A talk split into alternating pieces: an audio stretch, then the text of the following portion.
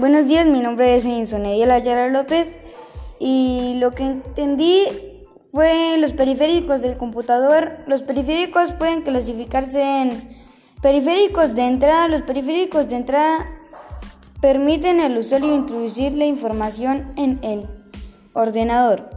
Ahí tenemos teclado, micrófono, escáner, ratón o mouse escáner de código de barras, cámara web, lápiz óptico y cámara digital.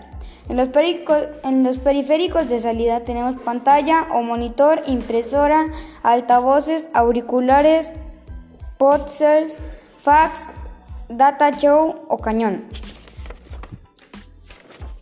En los periféricos de entrada y salida tenemos el modem, el router, pantalla táctil, fax, impresos multifunción y, cascos de realidad virtual.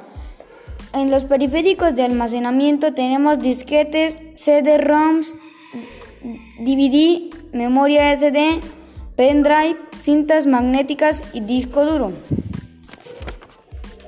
En los periféricos de comunicación tenemos concentrador, tarjeta red, switch y fax modem.